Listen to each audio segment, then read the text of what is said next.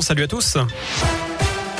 Et à la une, la course contre le variant Omicron se poursuit. Le projet de loi sur le pass vaccinal arrive aujourd'hui à l'Assemblée nationale. Un texte adopté en Conseil des ministres qui rend la vaccination obligatoire pour l'obtention d'un pass sanitaire. Il pourrait entrer en vigueur dès le 15 janvier et être exigé pour les loisirs, les restaurants ou encore les transports interrégionaux. Plus d'infos d'ailleurs sur radioscoop.com. Attention à la fiabilité des tests antigéniques. Les autorités américaines avertissent sur le manque de sensibilité de ces tests face au variant Omicron. En cas de symptômes et malgré un test négatif. Il convient de se faire confirmer le résultat par un test PCR.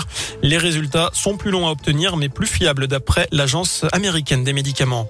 Le coup de massue pour les discothèques, les boîtes de nuit resteront fermées trois semaines de plus. Elles devaient rouvrir la semaine prochaine, mais le gouvernement a annoncé ce matin qu'elles ne rouvriraient pas avant le 24 janvier à cause de la situation sanitaire.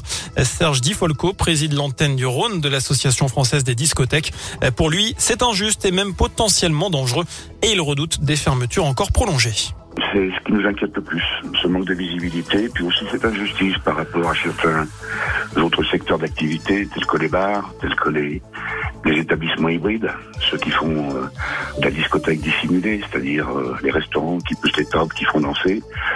Financièrement, c'est très dur. Il y a aussi ce manque de contact avec les clientèles qui, bah, qui nous fait défaut. Et surtout, bah, les gens, ils vont faire quoi? Ils vont s'orienter vers des soirées privées, où là, il n'y aura aucun contrôle, euh, donc le virus se propagera probablement aussi vite. Et, sans surveillance. Et 1600 établissements sont fermés depuis le 6 décembre en France.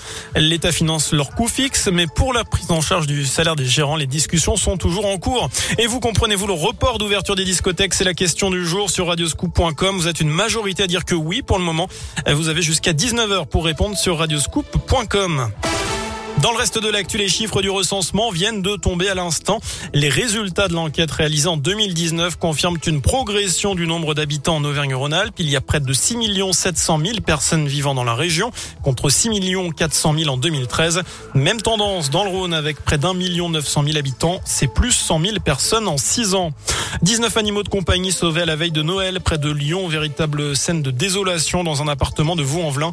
C'est la SPA de Lyon qui a communiqué sur les réseaux sociaux. Depuis plusieurs semaines, des lapins, des tortues, des cochons d'Inde, mais aussi des poissons étaient livrés à eux-mêmes. Certains n'ont pas survécu. Une enquête est en cours. Enfin, on termine ce scoop info avec du sport. En tennis, Benoît Paire est incertain pour l'Open d'Australie qui aura lieu du 17 au 30 janvier. Le Français a été testé positif au Covid, une nouvelle contamination qui remet sérieusement en question sa préparation pour le tournoi du Grand Chelem. Il a exprimé son ras-le-bol sur Twitter. Pour la 250e fois, je suis positif au Covid à cause de toutes ces quarantaines passées dans une chambre à l'autre bout du monde. Je ne me sens pas très bien dans ma tête. Fin de citation. Voilà.